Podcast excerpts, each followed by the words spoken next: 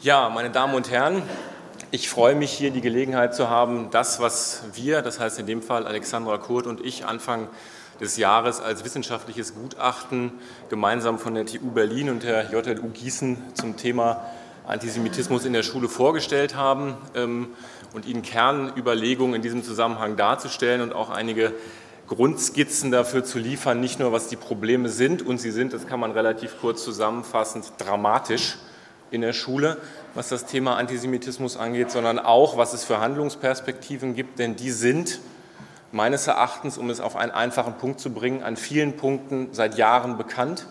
Sie wären nicht wahnsinnig teuer. Es fehlt nur dezidiert am politischen Willen, sie umzusetzen, und zwar länderübergreifend. Also das heißt, das Wissen ist da, es wäre nicht wahnsinnig teuer, quasi Maßnahmen, die erfolgversprechend sind, gegen Antisemitismus in der Schule umzusetzen, aber der politische Wille bei den Kultusministerien der Länder fehlt schlicht und ergreifend.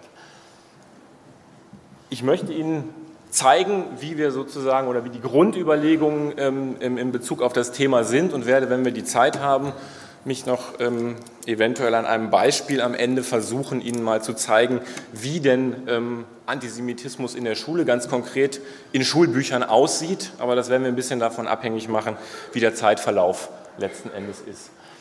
Das, was ich Ihnen heute vorstellen möchte, ah, die Folie ist ein bisschen abgeschnitten, aber Sie können es wahrscheinlich eh nicht wirklich lesen. Das ist nämlich meine Handschrift.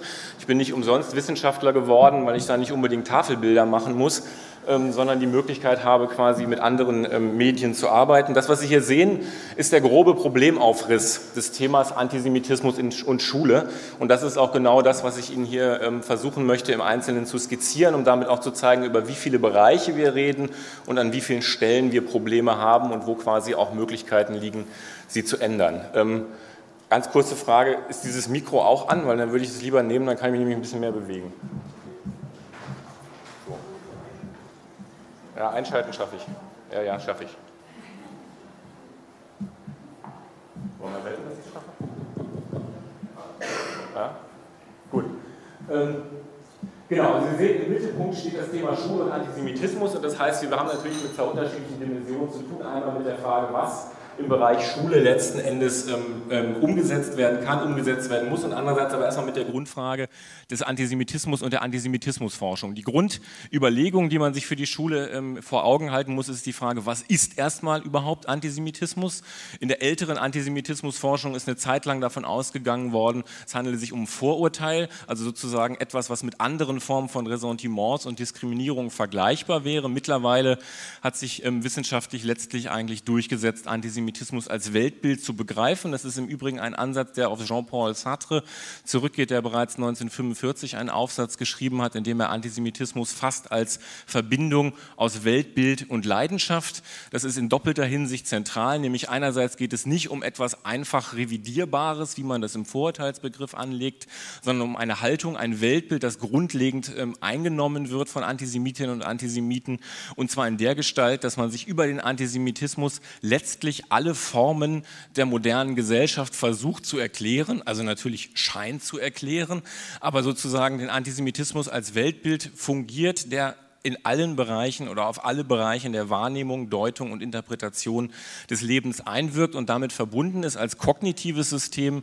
mit eben emotionalen Bedürfnissen, mit Leidenschaft, wie Sartre das gesagt hat, und ähm, dabei eben quasi auch eine Form von emotionalen Mehrwert für die Antisemitinnen und Antisemiten schafft. Das heißt, sie glauben ihr Weltbild nicht ähm, obwohl, sondern weil es falsch ist, weil es ihnen bestimmte Möglichkeiten gibt, Formen von Negativaffekten ausagieren zu können und damit so etwas herzustellen, was die ähm, Psychoanalytiker, ähm, ähm, der Psychoanalytiker Bela Grünberger mal auf den Begriff der psychischen Hygiene in dem Zusammenhang gebracht hat. Also Antisemiten, Antisemitinnen und Antisemiten agieren ihren Hass aus eben um dadurch ein scheinbares seelisches Gleichgewicht herzustellen und damit sozusagen emotionale Befriedigung ähm, zu erfahren. Das ist relevant für das Thema Schule, weil man einerseits betonen muss, es geht eben um ein Weltbild, nicht einfach nur um ein Vorurteil und weil es andererseits auch anzeigt, dass es eine Verbindung aus Emotion und Kognition ist, also wir auf unterschiedlichen Ebenen uns damit ähm, letzten Endes bewegen. Und das ist insofern auch zentral, das werden Sie vielleicht gleich, wenn ich auf einzelne Fächer zu sprechen komme,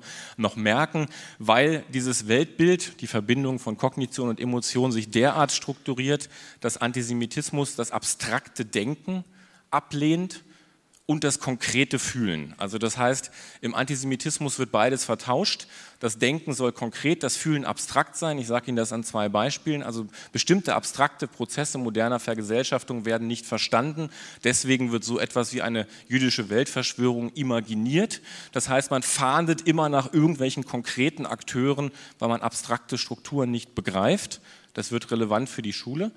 Und das Zweite, was die Emotionen angeht, das können Sie sich vielleicht vor Augen halten bei all denen, die sich im Bereich der Palästinenser-Solidarität organisieren. Da interessiert sich kein Mensch für den einzelnen Betroffenen, um den es geht. Es geht immer nur um das Kollektiv, das man quasi mit Pseudo-Emotionen belädt und damit sozusagen konkrete Empathie für Menschen, das sehen wir auch in Bezug auf die Erinnerung an die Shoah, ähm, wo die abgewehrt wird, zumindest diese konkrete Empathie halt fehlt. Und insofern ist ja eine Verbindung der Antisemitismus ähm, aus dem, aus dem Unwillen oder der Unfähigkeit, abstrakt zu denken und konkret zu fühlen.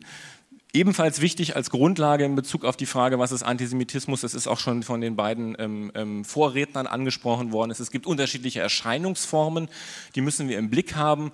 Der rechtsextreme Antisemitismus ist erwähnt worden, der islamische Antisemitismus ist schon erwähnt worden, aber wir haben selbstverständlich auch in bestimmten Teilen der politischen Linken, dem antiimperialistischen oder auch dem postmodernen Milieu ein manifestes Antisemitismusproblem und, was mir, glaube ich, bisher noch etwas unterbelichtet scheint in der Thematisierung, die politische Mitte Deutschlands ist natürlich auch auch ähm, mit Antisemitismus verbunden. Wir haben große Antisemitismusdebatten in den letzten Jahren gehabt, die alle aus der politischen Mitte kommen. Denken Sie zuletzt an die Beschneidungskontroverse sozusagen als ein Thema, bei dem es quasi nicht nur um politische Mitte, sondern um gebildete, hochgebildete Eliten ging, die hier Antisemitismus nicht nur formuliert haben, sondern schlau genug waren zu wissen, wie sie formulieren müssen, um damit nicht als Antisemitinnen und Antisemiten identifiziert zu werden. Also wir haben unterschiedliche Artikulationsformen. Das bildet sich natürlich in der Schule ab. Das heißt, Sie haben sozusagen nicht nur Problemschulen, Schulen quasi oder so, ähm, sondern wir haben ganz, ganz unterschiedliche Formen, die sich aber amalgamieren und die sich an diesem Antisemitismus zusammenfinden. Nicht umsonst ist ja zum Beispiel die sogenannte Neue Rechte in Deutschland auch sehr fasziniert und begeistert vom Islam, eben auch, weil sie sozusagen dieses antisemitische Element ähm, darin hochachtet, zusammen verbunden mit ähm, Homophobie, Sexismus und anderem. Was ist Antisemitismus? Daraus folgt etwas unmittelbar für die Schule. Das ist sozusagen, ähm, ich habe da nicht so einen Präsenter an der Stelle. Da steht direkte und indirekte Thematisierung. Das folgt für die Schule ähm, oder daraus folgt für die Schule nämlich, dass wir einerseits Antisemitismus direkt thematisieren können. Wer sich im Geschichtsunterricht ähm, engagiert, weiß genau, was damit gemeint ist, historisch. Also wir können im historischen Kontext Antisemitismus direkt ansprechen, problematisieren, thematisieren und quasi damit auch für Schülerinnen und Schüler ähm, ähm, zugänglich machen. Wir können das auch direkt in Bezug auf die Gegenwart, also in Bezug auf gegenwärtigen Antisemitismus oder auch quasi andere Formen in der jüngeren Geschichte. Der zweite Teil, der mir sehr zentral ist, ist die der indirekten Thematisierung. Sie erinnern sich nochmal dran, ich habe gesagt, Antisemitismus ist die ähm, Unfähigkeit oder Unwilligkeit, abstrakt zu denken und konkret zu fühlen. Damit sieht man, auch andere Fächer haben eine Verantwortung in der Antisemitismusprävention, nämlich wenn es gar nicht direkt darum geht, Antisemitismus anzusprechen, sondern die Fähigkeit, abstrakt zu denken, zu fördern. Man ahnt damit schon, selbst die Mathematik hat eine große Verantwortung. Die Ablehnung und die Aversion gegen abstrakte Denkregeln, die ja sozusagen die Mathematik zum Beispiel auch mit der Philosophie eigentlich letzten Endes verbinden, sind ein Problem, aber auch andere Bereiche. Wenn wir daran denken, dass musische, künstlerische Fächer immer geringer geachtet werden, wenn wir daran denken, dass Sportunterricht bis heute benotet ist und auf Leistung orientiert und sozusagen nicht Empathiefähigkeit stärken soll, wenn wir daran denken, dass es sozusagen weit verbreitet ist, abstrakte Emotionen beispielsweise im Zusammenhang von Fußball-Weltmeisterschaften zu artikulieren und zugleich kein konkretes Gefühl für die Mitschülerin auf dem Schulhof zu haben, die sich ähm, das Knie verletzt hat, dann sehen wir viele Bereiche, die sozusagen in der indirekten Thematisierung eine Rolle spielen könnten. Dritter Punkt in Bezug auf Antisemitismus ist die Frage der Allgemeinbildung, ist auch schon mal kurz angerissen worden. Es gibt ein natürlich eklatantes Unwissen über Judentum, jüdische Geschichte, jüdische Kultur und jüdische Religion. Das wirkt sich auch und gerade und besonders im schulischen Kontext aus. Nicht umsonst hat die Kultusministerkonferenz zusammen mit dem Zentralrat der Juden vor einigen Jahren auch genau das als ganz besonders markant herausgestellt, nämlich dass im Schulunterricht, und damit ist in allererster Linie gemeint in den Schulbüchern, eine selbstverständliche Thematisierung des Judentums stattfinden müsse und nicht in der Weise, wie das jetzt in den Schulbüchern der Fall ist, nämlich in zwei Varianten. Die eine Variante ist in Bezug auf den Nationalsozialismus und sozusagen da in einer ähm, stark opferfokussierten Erzählung. Und die andere Variante ist in Bezug auf Israel und da in einer starken ähm, vermeintlichen täterorientierten Erzählung. Ansonsten taucht Judentum außerhalb des Religionsunterrichts so gut wie nicht auf in Schulbüchern. Es gibt auch Ausnahmefällen. Wir haben mit einem Berliner Verlag zusammengearbeitet, die haben ähm, französisch Schulbücher prüfen lassen und ähm, da gibt es zum Beispiel auch Ausnahmefälle, wo sozusagen in einem Unterrichtsfach, um Ihnen nur mal zu sagen, was so eine Selbstverständlichkeit meinen kann, wo im ähm, in einem Wortlernbereich, so siebte, achte Klasse, wo es um Feste geht, also die Schülerinnen und Schüler französische Vokabeln für Feste lernen sollen, dabei 10, 15 Bilder unterschiedlicher Feste ähm, vorfinden im Schulbuch, ähm, Begriffe, also die französischen ähm, ähm Begriffe dieser Feste dann ähm, zuordnen müssen und neben so dem üblichen Gedöns wie Weihnachten, Geburtstag und ähnlichen Geschichten ist darin auch das Laubhüttenfest aufgenommen als ein selbstverständlicher Teil. Das meint diese Selbstverständlichkeit, also nicht eine exponierte Darstellung, sondern sozusagen die Selbstverständlichkeit, das kann man in vielen Bereichen, beispielsweise in sämtlichen sprachorientierten Fächern sehr, sehr nahe bringen. Das könnte man im Übrigen nicht nur mit jüdischer Geschichte in sprachorientierten Fächern, sondern natürlich auch mit Antisemitismus. Denken Sie an Shakespeare-Lektüre, denken Sie an Martin Walser-Lektüre.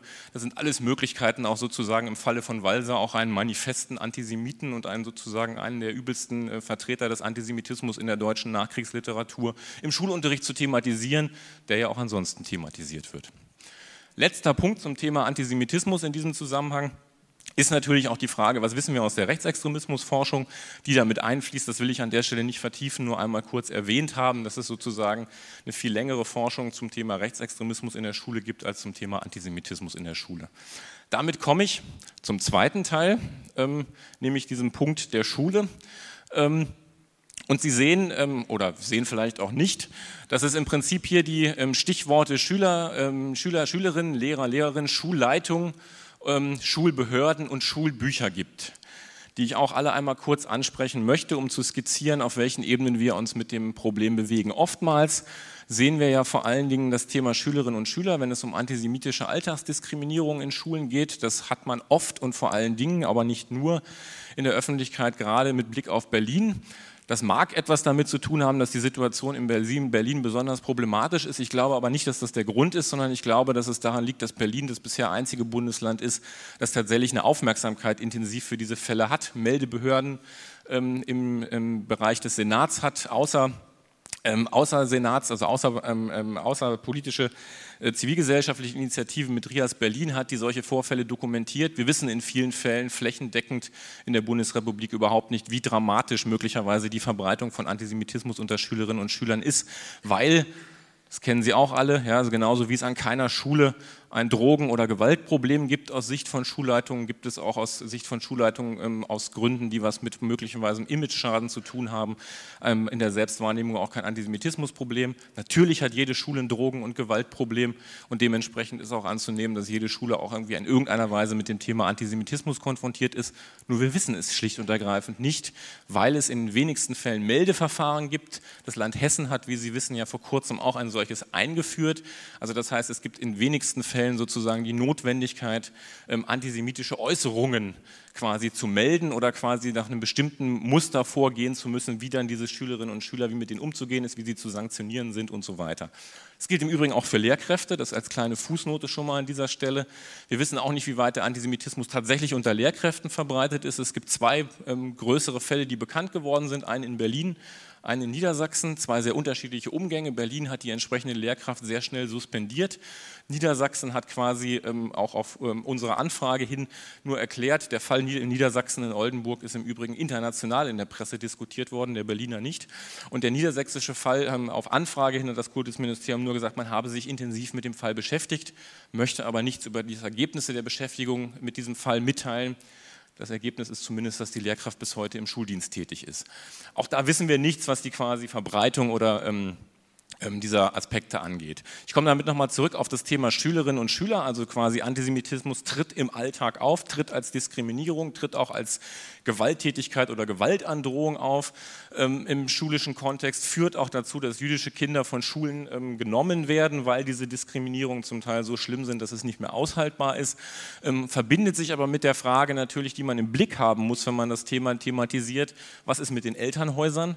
Also das heißt die Frage, inwiefern das auch ein Antisemitismus politischer Kontext bei den Eltern ist und inwiefern sozusagen da nicht vielleicht nur eine Position von Schülerinnen und Schülern aufgeschnappt wird, aus welchem Kontext auch immer, sondern das vielleicht auch im Elternhaus lange tradiert ist oder eben in welcher Rolle da auch Peer Groups eine Rolle spielen. Auch hier will ich nur einmal quasi die Frage, die ja auch in den letzten Jahren öfter diskutiert worden ist, ansprechen. Welche Rolle spielt zum Beispiel eine bestimmte Form von Rap, Gangster-Rap oder ähnlichem, wo sozusagen bestimmte Stereotype ja auch ähm, ähm, vermittelt werden und das sind sozusagen die Bereiche, in denen die Schule, die die Schule meines Erachtens in den Blick nehmen muss, wenn sie diese Form von Alltagsdiskriminierung thematisieren will.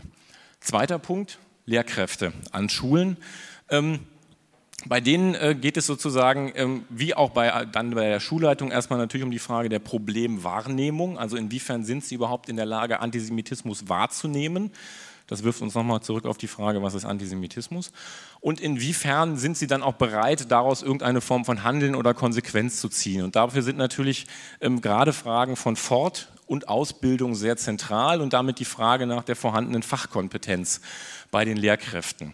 Ähm, ich würde immer sagen, der größere Punkt, das größere Problem ist eigentlich die Frage der Ausbildung, nicht der Fortbildung. Alle, die im Bereich politische Bildung tätig sind, wissen, einerseits kann man damit immer am Ende nur so eine Art Feuerwehrarbeit leisten. Ja, man wird sozusagen als Fortbildnerin oder Fortbildner dann gerufen, wenn das Problem schon manifest ist an den Schulen. Und wenn das nicht so der Fall ist, dann hat man genau die Lehrerinnen und Lehrer quasi bei sich in der Fortbildung sitzen, die eigentlich eh schon wissen, worum es geht, die eh schon eine gewisse Grundsensibilität und Kompetenz mitbringen. Und das heißt sozusagen, ähm, mit den guten oder mit den kompetenten Lehrkräften gibt es ja sozusagen dieses Problem nicht, aber bei der großen Masse ist eben diese Kompetenz nicht vorhanden. Deswegen würde ich sagen, wir haben vor allen Dingen ein Ausbildungsproblem im Zusammenhang mit den Lehrkräften und ähm, das lässt natürlich oder soll nicht unter den Tisch fallen lassen, dass auch gerade Fortbildungseinrichtungen nach wie vor chronisch überfordert und unterfördert sind. Also das heißt, da sozusagen so eine Verstetigung, wie sie hier, wenn ich das richtig verstanden habe, gerade angekündigt worden ist, in einem kleinen Rahmen, da kann natürlich die Stadt Wiesbaden auch nachlegen. Ja, also das heißt, ähm, dass das eben flächendeckend letzten Endes einfach fehlt. Aber der eigentliche Punkt ist die Ausbildungssituation und Ausbildungskonstellation an den Universitäten. Ähm, da haben wir das Problem, dass wir quasi von Lehrkräften erwarten, dass sie in Bezug auf Antisemitismus kompetent sind, aber dass sie das eigentlich an den deutschen Hochschulen gar nicht lernen.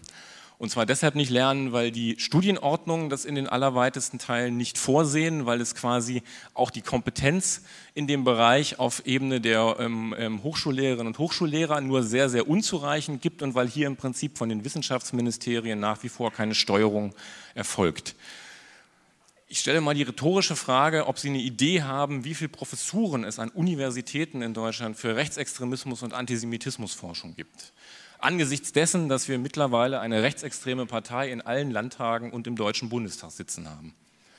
Es gibt für Rechtsextremismusforschung keine einzige an einer deutschen Universität und für Antisemitismusforschung exakt zwei. Die sind in Berlin an der Technischen Universität und die sind beide mit Historikerinnen bzw. Historikern besetzt. Also die Gegenwartskompetenz auf Ebene der Denominierung von Professuren im Bereich Rechtsextremismus und Antisemitismusforschung ist in Deutschland faktisch inexistent. Das heißt nicht, dass es viele Kolleginnen und Kollegen gibt, die das nebenbei und zusätzlich und so weiter machen, die engagiert sind. Aber das, was man da sagen muss, wenn man erwartet, dass Lehrkräfte in dem Bereich kompetent sind, müssten Länder, müssten Wissenschaftsministerien dementsprechend auch agieren, müssten eben quasi auch Professuren entsprechend denominieren ähm, in anderen Bereichen, in anderen politischen Bereichen ähm, hat man das ja durchaus gemacht. Beim Antisemitismus- oder Rechtsextremismus-Forschungskomplex ist das bis heute inexistent. Ähm, und es gibt sozusagen natürlich auch eine Reihe von Problemen, die auch was mit den ähm, Fachdisziplinen zu tun haben, sowohl der Geschichtswissenschaft wie auch meinem Fach der Politikwissenschaft zu tun haben in dieser Ausbildungssituation von Lehrerinnen und Lehrern. Also bei meinem Fach ist eines der Probleme einer starken, zunehmenden Hinwendung zu quantitativen ähm, Verfahren. Das ist immer eine Abwendung sozusagen von tatsächlichen Kon Konflikt- und Öffentlichkeitskonstellationen ähm, zu tun oder wo, was damit einhergeht, was eine gewisse Geringschätzung, nicht überall, aber in vielen Bereichen der Politikwissenschaft für politische Bildung angeht. Man möchte in der Politikwissenschaft immer gerne die Fachstudierenden unterrichten, aber nicht so gerne die Lehrerinnen und Lehrer.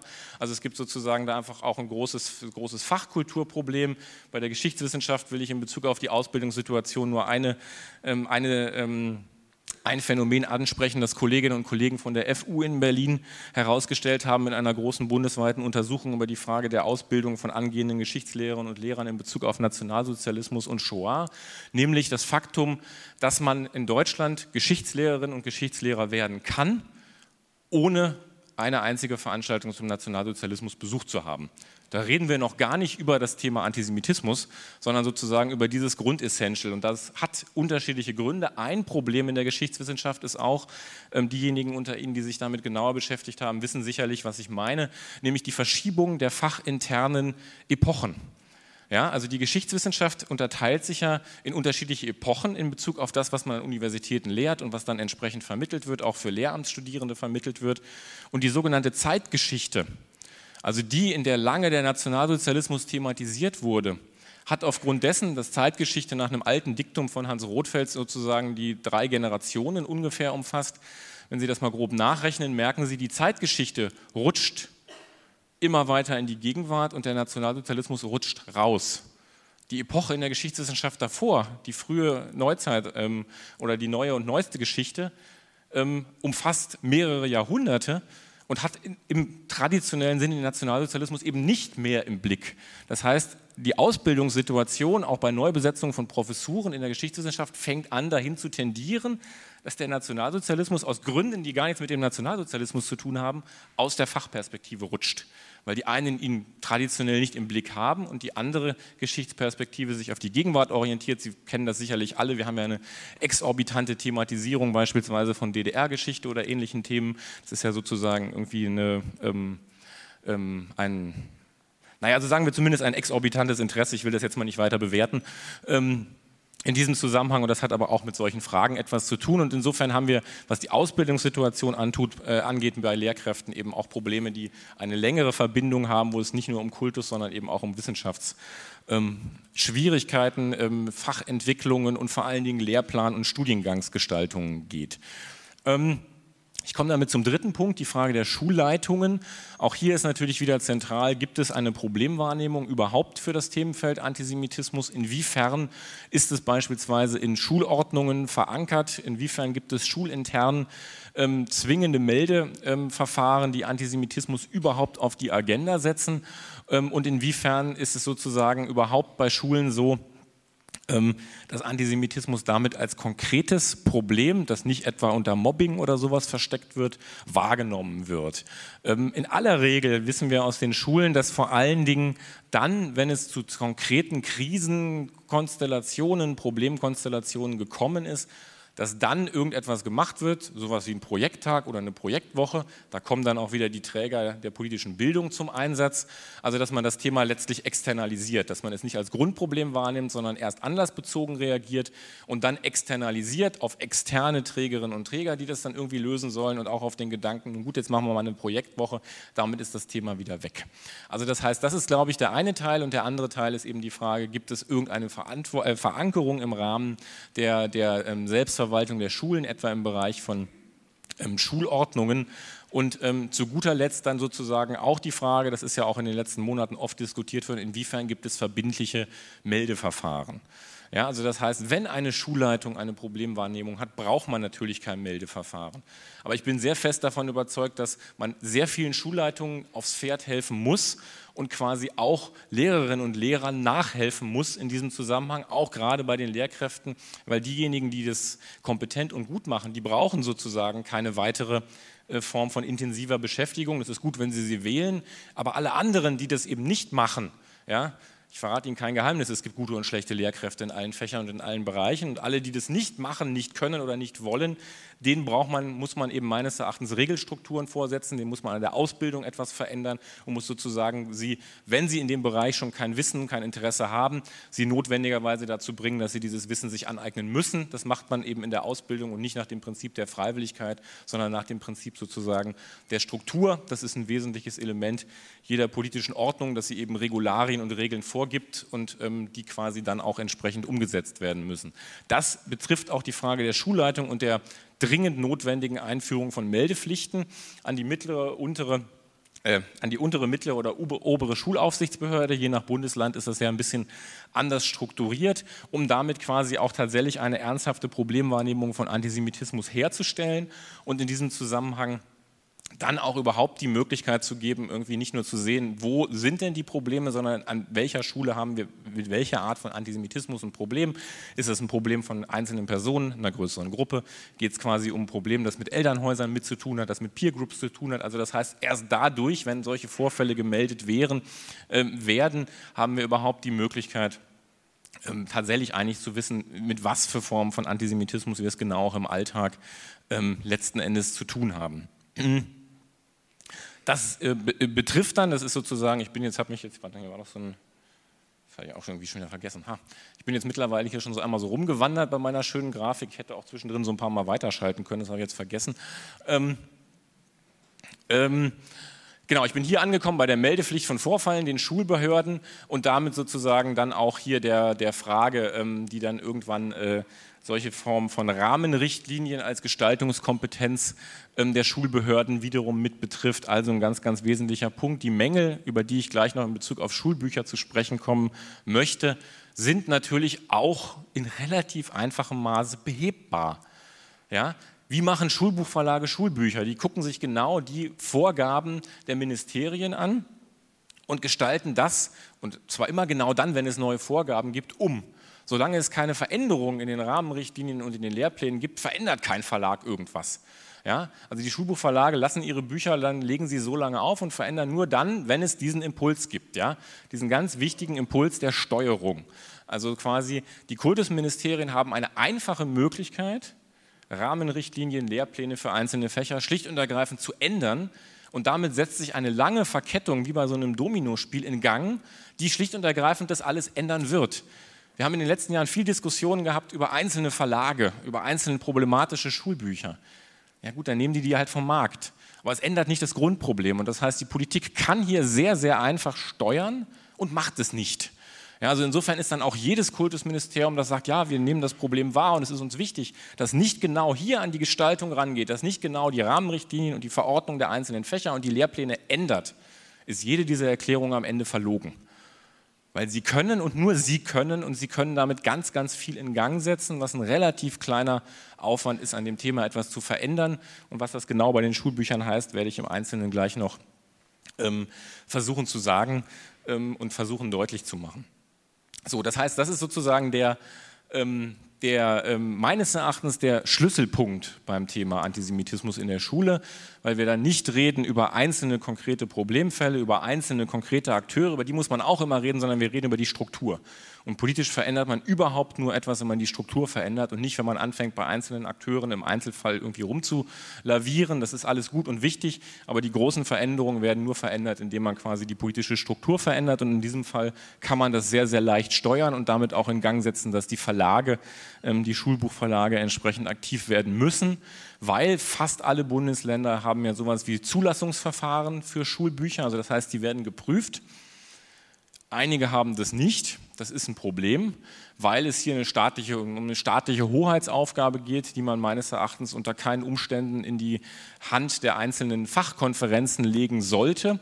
Einerseits, weil es eine staatliche Hoheitsaufgabe ist, was die Frage von schulischer Bildung angeht. Und andererseits stellen Sie sich mal vor, Sie sitzen in so einer Fachkonferenz für irgendein Fach und müssen die am Markt befindlichen Schulbücher sichten ja, und müssen dann auswählen, was ist gut und was ist schlecht. Und damit sie da eine Dimension kriegen. Ich hatte Ihnen erwähnt, ähm, dass wir in, in bestimmten Bereichen mit dem ähm, Berliner Cornelsen Verlag zusammengearbeitet haben oder zusammenarbeiten. Ähm, und ich hatte da mal die wahnwitzige Idee, als ich bei denen im Verlag war, zu sagen, ah, könnt ihr uns nicht mal euer Archiv zur Verfügung stellen? Wir würden einfach mal gerne alle Schulbücher, die ihr in der Geschichte gemacht habt, im Politikunterricht für alle Bundesländer mal vergleichend durchgucken. Dann guckten die mich an und sagten, nee, können wir nicht, haben wir nicht. Es ist viel zu viel. Habe ich gesagt, wie, wie viel zu viel? Was, wie viele Schulbücher sind denn das? Dann durfte ich raten, ähm, ich sage nicht, was ich geraten habe, ich sage nur, was das Ergebnis ist. Und gesagt haben, was, was denkst du denn, wie viele Schulbücher haben wir als Verlag, Cornelsen ist einer der drei großen Player im Schulbuchverlagswesen, wie viele Schulbücher haben wir zurzeit gleichzeitig auf dem Markt für alle Fächer? Im Bundesgebiet, für alle Jahrgangsstufen, Lehrer- und Schülerhefte. Also ne, alle Bundesländer, alle Jahrgangsstufen, alle Schultypen, alle Arten von ähm, entsprechenden Büchern für Lehrkräfte und für Schülerinnen und Schüler. Schätzen Sie es nicht, es sind ungefähr 20.000 ist ein bisschen schwierig sozusagen dann mit dem Archiv sich auseinanderzusetzen. Also diese Idee war dann leider sehr schnell vom Tisch. Ähm, was ich aber damit, ähm, damit letzten Endes sagen wollte, die machen daran, die Verlage ändern jetzt nicht einfach sozusagen daran irgendwie was, wenn irgendjemand einen guten Vorschlag macht, sondern man muss strukturpolitische Vorgaben machen, um daran ähm, letzten Endes zu verändern und darauf ähm, einzuwirken. Ein ähm, Punkt, der auch noch im Zusammenhang mit den Schulbehörden und der Schulleitung ähm, letzten Endes steht in diesem Zusammenhang, ist auch die Frage, die mir immer sehr, sehr wichtig ist, dass man neben den Potenzialen und Möglichkeiten der Pädagogik auch ihre Grenzen, Limitierungen und Unfähigkeiten erkennen muss. Das fällt, das ist in allen Fächern so, es fällt einem immer schwer, die eigenen Grenzen zu sehen oder die eigenen Grenzen zu erkennen, aber in diesem Fall ist es wichtig, weil an bestimmten Punkten kann Pädagogik nicht mehr gegen Antisemitismus ähm, intervenieren. Es kommt natürlich niemand als Antisemitin auf die Welt, aber wenn das Weltbild des Antisemitismus irgendwann geschlossen ist und das passiert irgendwann in diesem Sozialisationsprozess, den die Schule durchläuft. Und wenn es irgendwann geschlossen ist, dann gibt es einfach Grenzen, dann gibt es sozusagen nicht mehr die Möglichkeit, mit Aufklärung dem Ganzen beizukommen. Und dann muss man quasi dementsprechend sehen, Antisemitinnen und Antisemiten ticken nach autoritären Mustern, verfügen über autoritäre Charakterstrukturen. Das Mittel an dieser Stelle, wenn sozusagen ähm, Prävention und Intervention nicht mehr hilft, ist Sanktion und Repression.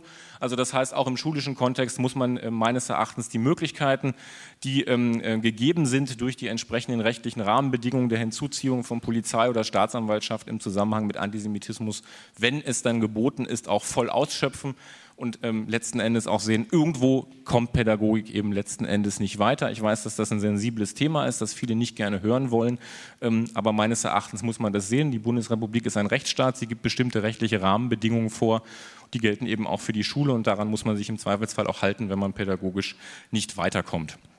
Letzter Punkt, der noch was mit den Schulbehörden ähm, in diesem Zusammenhang zu tun hat, bevor ich dann auf den Bereich der Schulbücher als ähm, wesentlichen, meines Erachtens zweiten wesentlichen Aspekt ähm, ähm zu sprechen kommen, nee, dritten wesentlichen Aspekt zu sprechen kommen möchte, nämlich die Frage der Fachrelevanz zentraler Fächer. Ich muss zugeben, ich verstehe bis heute nicht, warum Politik oder Geschichte keine Hauptfächer sind. Sehen Sie es mir nach, ich verstehe auch nicht, warum wir so viele naturwissenschaftliche Fächer als unterschiedliche Fächer brauchen und es nicht quasi fusionieren kann ähm, zu Naturwissenschaft als einem Fach beispielsweise, statt Biologie, Chemie, Physik und was es noch so alles da an Krams gibt ähm, zu machen. Aber diese Polemik muss man ja, der Polemik muss man ja gar nicht folgen. Ich verstehe nicht, wie eine Demokratie, die es sich selbst erklärt zur Aufgabe gemacht hat, zu mündigen Bürgerinnen und Bürgern zu erziehen, bis heute Politikunterricht nicht als das und eines der zentralen Hauptfächer wertet, das in den Stundentafeln entsprechend umsetzt, sondern zum Beispiel im Falle Hessen den Politikunterricht sogar degradiert zu einem Unterricht, der Politik und Wirtschaft heißt, wo die Ausbildung oftmals von den Ökonomiefakultäten, ähm, in Hessen heißt es Fachbereichen, ähm, in den, ähm, also in den wirtschaftswissenschaftlichen Fachbereichen übernommen wird und man damit die Politik noch zum Anhängsel der Wirtschaft degradiert und die Wirtschaftswissenschaft ist, verzeihen Sie mir das, wenn ich so sage, ähm, in der Bundesrepublik in ihrer großen Masse nun nicht unbedingt besonders gesellschaftskritisch orientiert, sondern sehr reproduktiv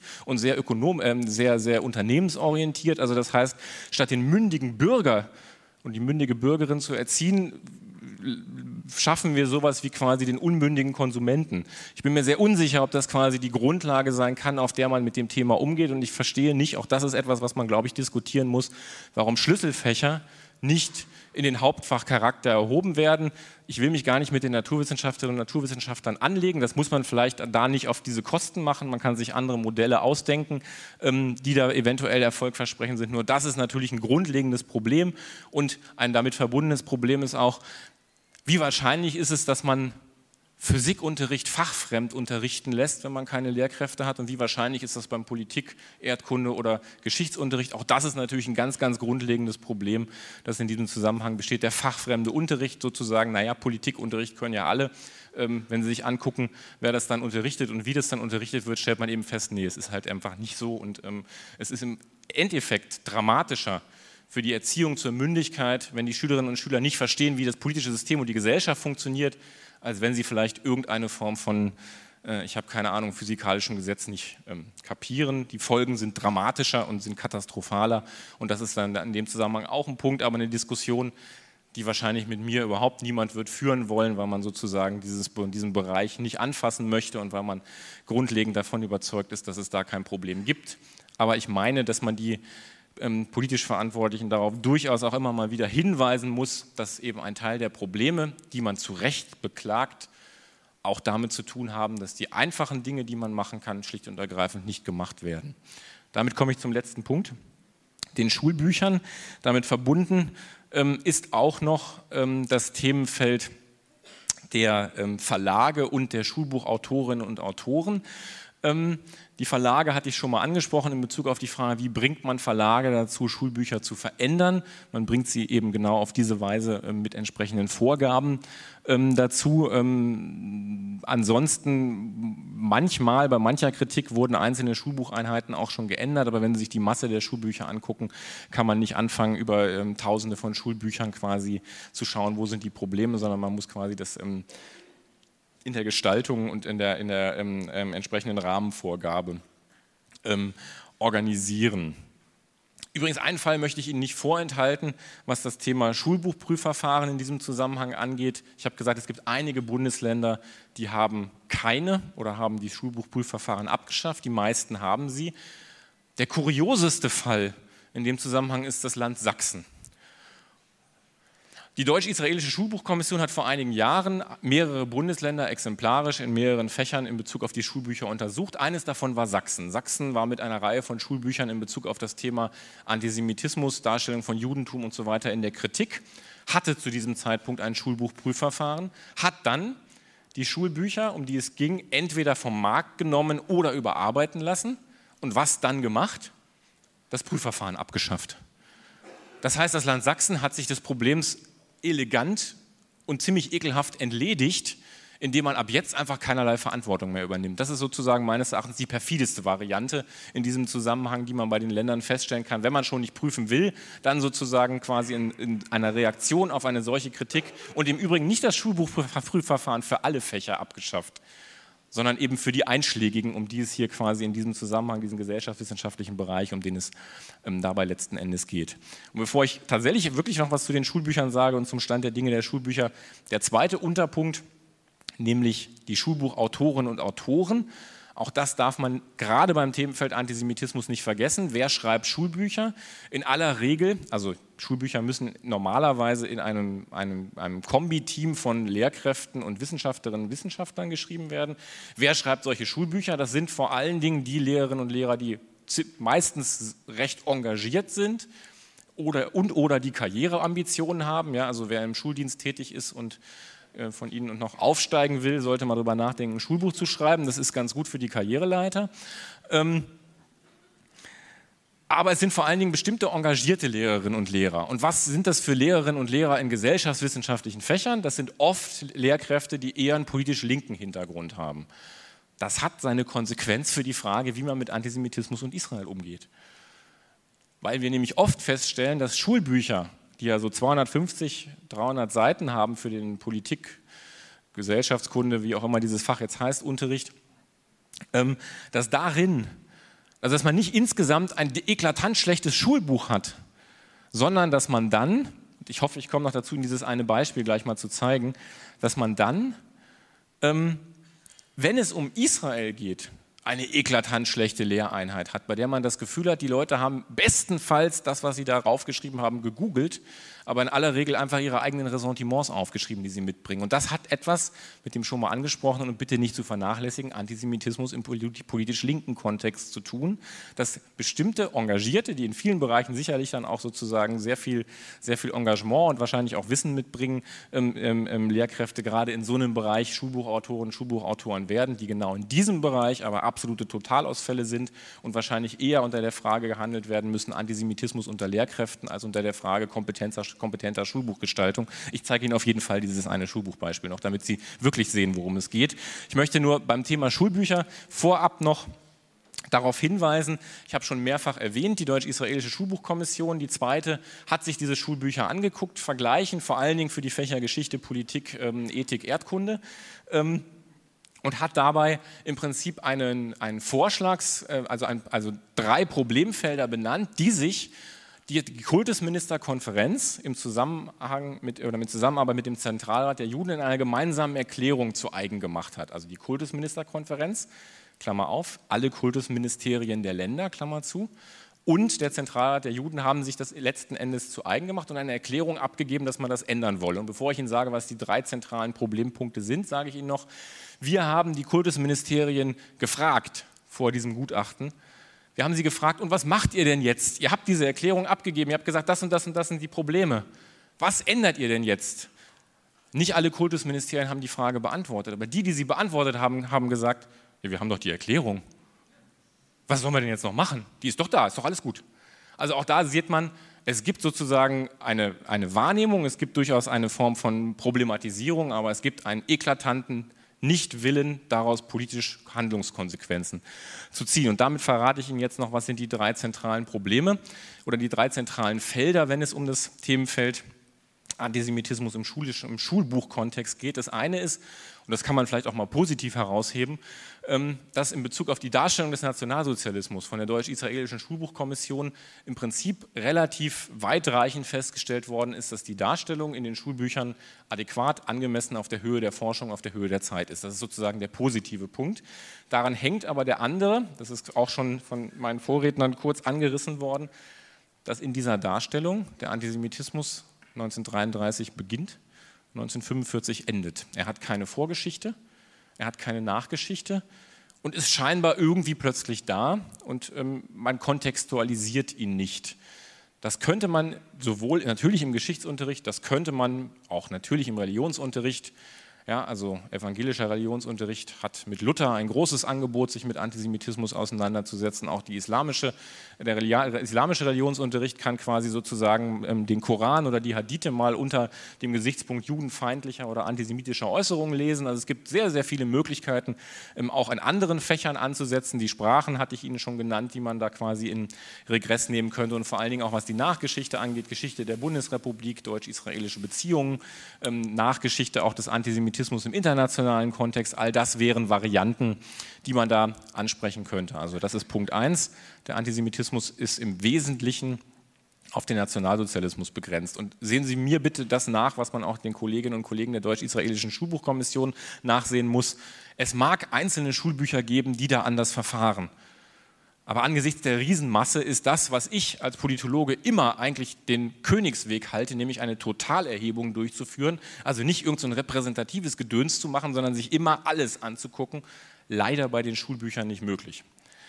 Also es mag da auch andere Beispiele geben, das will ich damit sagen. Das war Punkt 1. Antisemitismus findet ansonsten eigentlich quasi ähm, ähm, nicht statt. Und wir werden, das wird im Anfang nächsten Jahres ein Buch erscheinen im Belz Verlag, auch über Antisemitismus in der Schule. Da werden wir ein paar exemplarische, da werden ein paar exemplarische Einheiten drin sein, an denen man mal sehen kann, wie in unterschiedlichen Fächern das thematisiert werden könnte, wie man sozusagen auch ähm, das Thema in bestimmten Kontexten, beispielsweise im Deutschunterricht oder im Musikunterricht, wenn man sich mit dem Thema Rap auseinandersetzen würde, das ist ja sehr lebensweltnah, das will man ja immer sein, wie man da auch das entsprechend problematisieren könnte. Also da werden wir, da werden wir ein paar Beispiele vorlegen, ähm, wie gesagt, im, im, im Belz Verlag, auch signifikanterweise eben nicht als Schulbuch, ähm, wobei da auch noch Gespräche laufen in, in andere Richtungen. Zweiter Punkt, ups, das war ein Finger zu wenig, zweiter Punkt ähm, ist die Frage der Darstellung von Israel in den Schulbüchern. Das Beispiel zeige ich Ihnen noch ganz kurz, wenn ich meine fünf Minuten zu langen fünf Minuten ausstrapazieren kann. Ähm, also die Darstellung von Israel in deutschen Schulbüchern erfolgt extrem einseitig, das heißt pro-palästinensisch also nicht mal irgendwie ausgewogen. Man kann immer noch darüber streiten, wie sinnvoll es wäre, einen Konflikt eines demokratischen Staates mit terroristischen Organisationen ausgewogen darzustellen. Ich glaube, das wäre falsch. Ich glaube, man müsste quasi da sozusagen eine ganz andere Form von ähm, ähm, ähm Darstellung im Schulunterricht wählen, weil man kann nicht Terrorismus verharmlosen oder verniedlichen. Aber selbst wenn man das ausblendet und sagt, man bräuchte eine ausgewogene Darstellung, die pro und contra unterschiedliche Seiten gewichtet. Das ist, findet sich in den Schulbüchern nicht. Das ist eine einseitige, ähm, eine einseitige pro-palästinensische Parteinahme, die extrem überwältigend ist. Sie erinnern sich alle mal an den Beutelsbacher Konsens, etwas, was man eigentlich in diesem Zusammenhang im Schulunterricht nicht machen will oder wolle und die extrem emotionalisierend ist. Das ist der zweite Punkt. Und da zeige ich Ihnen gleich ein Beispiel, damit Sie wissen, was ich mit einseitig überwältigend und emotionalisierend meine. Der dritte Punkt, der ähm, ähm, ähm, herausgestellt worden ist in der Kritik an den Schulbüchern, ist eben, dass das Judentum, jüdische Geschichte, jüdische Religion, jüdischer Glaube in Schulbüchern eben im Prinzip als Querschnittsthemenfeld eigentlich nicht auftaucht. Thematisiert wird in Bezug auf Nationalsozialismus und Israel, aber ansonsten wir dieses Themenfeld eigentlich als selbstverständlicher Teil, als Alltag, das haben, wir haben das gerade über Frankfurt als ein Beispiel gehört, ja, also was das im Alltag bedeutet, das findet in Schulbüchern nicht statt. Stattdessen gibt es immer quasi eine Form von ähm, ähm, nach Außenstellung oder sozusagen ähm, ähm, Dethematisierung des Judentums, obwohl es eben genau dieser selbstverständliche Bestandteil deutscher und auch europäischer Geschichte und auch ähm, internationaler Geschichte natürlich war und bis heute ist. Und damit komme ich jetzt noch in meinen letzten verbleibenden Sekunden erstmal dazu, diese ganzen Folien zu überspringen und Ihnen ein Beispiel zu zeigen. Ja, ich bin, Sie haben das schon an meiner schönen Grafik und Visualisierung gesehen, ich bin nicht so ein großer Freund von so PowerPoint-Gedöns. Ähm, insofern habe ich es jetzt auch einfach vergessen. Ich zeige Ihnen ein Beispiel und schaffe trotzdem die 11 Uhr Marke. Ein Beispiel eines ähm, Schulbuches für das Fach Geschichte, 9. 10. Jahrgangsstufe für Berlin-Brandenburg. Berlin-Brandenburg müssen Sie für diesen Beispiel wissen, der Jahrgang 9, 10 wird ähm, jahrgangsübergreifend unterrichtet und fächerübergreifend. Also Politik und Geschichte ähm, sind zusammengelegt und in diesem Bereich gibt es in den Rahmenlehrplänen ein Modul, das heißt Konflikte und Konfliktlösungen, Doppelpunkt Beispiel Nahostkonflikt. Das an sich schon spannend. Ich habe auch mit dem Senat schon mal darüber geredet. Mal gucken, was daraus wird. Dass man für Konflikte und Konfliktlösung einem genau akkurat ein Beispiel einfällt, das man als ähm, Vorgabe macht. Und Sie ahnen, ein Schulbuchverlag, der diese Vorgabe hat, wie setzt er sie um?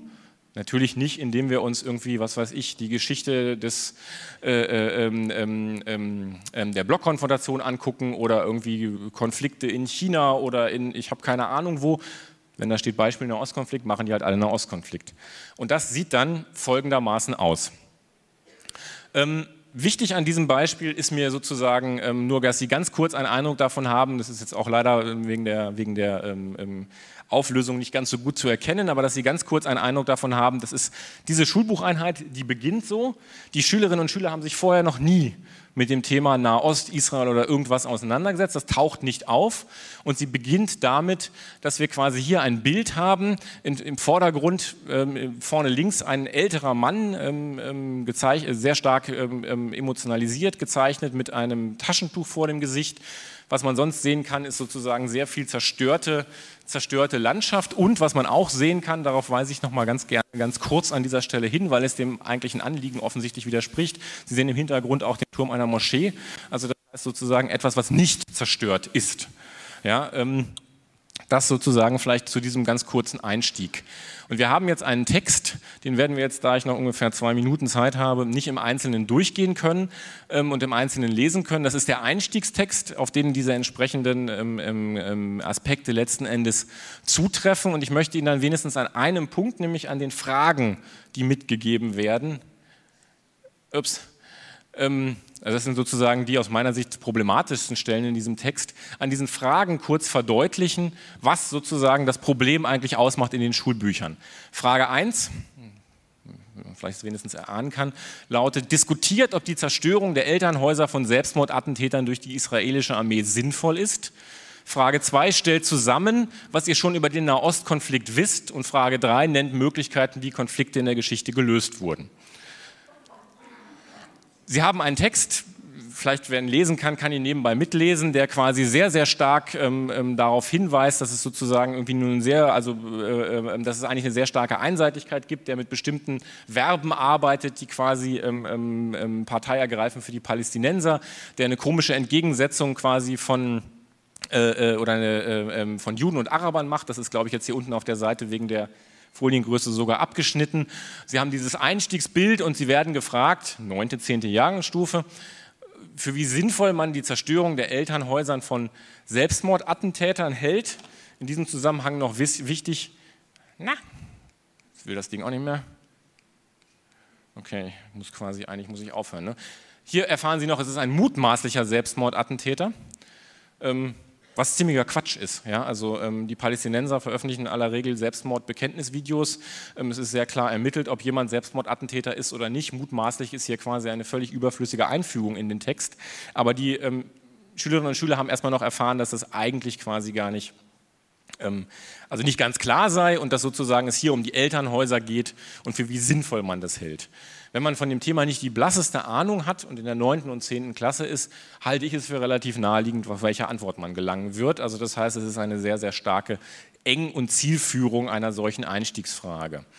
Ähm, Zweiter Punkt, was man über den Nahostkonflikt weiß, ja, die Antwort der Schülerinnen und Schüler in der 9. und 10. Jahrgangsstufe, die das noch nie im Unterricht hatten, ist klar, nix. Das wird aber nicht die Antwort sein, die Sie geben, sondern das, was Sie da alles einfangen, ist all das, was Sie sozusagen an Ressentiments aus Elternhaus, aus YouTube-Videos, aus Musik, aus Peer Group und so weiter und so weiter und so weiter haben. Das mag als Unterrichtsmethode interessant sein, aber die Frage ist, inwiefern das dann von einer Lehrkraft in der Lage ist, in irgendeiner Form aufgefangen zu werden, weil sie haben überhaupt kein Unterrichtsmaterial, das darauf in irgendeiner Weise vorbereiten würde. Die dritte Variante ist genauso ein Quark, nennt Möglichkeiten, wie Konflikte in der Geschichte gelöst wurden. Also es sei mal dahingestellt, ob politische Konflikte überhaupt gelöst werden. Also das ist sozusagen, wäre nochmal eine ganz andere Frage. Man könnte das ganz anders angehen, wenn es um Konflikte geht. Die Frage, wie verändern sich Konflikte in der Geschichte? Was verändert sich von symmetrischer zu asymmetrischer Kriegführung? Was verändert sich sozusagen durch die Frage der Akteure? Was verändert sich in der Kriegsgeschichte durch die Beteiligung von unbeteiligten Kombattanten, wie sie der Terrorismus bewusst in Kauf nimmt? Was verändert sich an Propagandastrategien, also sozusagen der Visualisierung? Dieser Form von asymmetrischer Kriegsführung im Terrorismus und so weiter und so weiter. Das könnte man alles in irgendeiner Form thematisieren. Das ist ja alles nicht gemacht worden. Stattdessen fragt hier das Schulbuch, wie denn diese Konflikte gelöst wurden. Und auch da bleibt sehr offen, was eigentlich die Kompetenz der Schülerinnen und Schüler sein soll. Ich habe jetzt leider nicht die Möglichkeit gehabt, das im Einzelnen darzustellen, weil ich jetzt zwei Minuten überzogen habe und zwei Minuten nicht überziehen wollte. Insofern damit zum Ende kommen muss und ähm, am Ende Ihnen nur noch den Hinweis ans Herz legen möchte. Ähm, nochmal, wenn Sie mehr wissen wollen, wenn Sie einiges genauer und detaillierter wissen wollen, wenn Sie nochmal nachlesen wollen, wenn Sie nach den Quellen suchen, whatever. Es gibt dieses Gutachten Antisemitismus in der Schule, verfasst zusammen mit Alexandra Kurt ähm, auf der Homepage der TU Berlin zum Download. Die Downloadadresse steht da auch noch relativ lesbar drauf, aber Sie finden es auch ganz einfach über Suchmaschinen, indem Sie, weiß ich nicht, Antisemitismus Schule TU Berlin oder sowas eingeben. Ähm, also es liegt da zum Download bereit und ist quasi ähm, zum Vertiefen und Erweitern und ähnlichem, hoffe ich, einigermaßen geeignet. Ich bitte um Entschuldigung für den kurzen Überzug, danke Ihnen für die Aufmerksamkeit und hoffe, dass ich Ihnen ein paar Dinge mitgegeben habe, die den Rest des Tages Sie weiter begleiten und Sie vielleicht auch anregen werden, weiter zu diskutieren. Dankeschön.